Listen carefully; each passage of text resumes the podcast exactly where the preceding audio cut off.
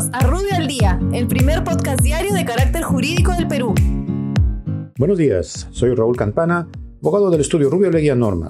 Estas son las normas relevantes de hoy, martes 21 de julio del 2020. Economía y finanzas. El Ministerio de Economía aprueba el reglamento del régimen aduanero especial de envíos de entrega rápida hacia y desde el territorio aduanero y modifica el reglamento para la valoración de mercancías según el Acuerdo sobre Valoración en Aduana de la Organización Mundial de Comercio Exterior OMC, el mismo que entrará en vigencia a los 30 días calendarios contados a partir del 22 de julio del presente.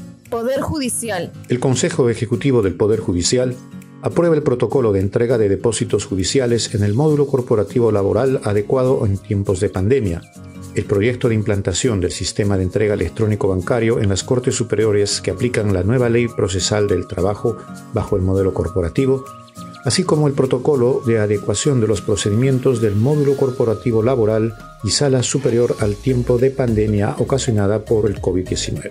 Igualmente, aprueba el plan para la vigilancia y control del COVID-19 en el Poder Judicial y las acciones para la vigilancia, prevención y control del COVID-19 en la ejecución de obras del Poder Judicial.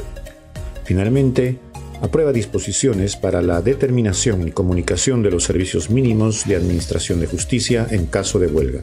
Muchas gracias, nos encontramos mañana. Para mayor información, escríbenos a comunicaciones.rubio.pe. Rubio, moving forward.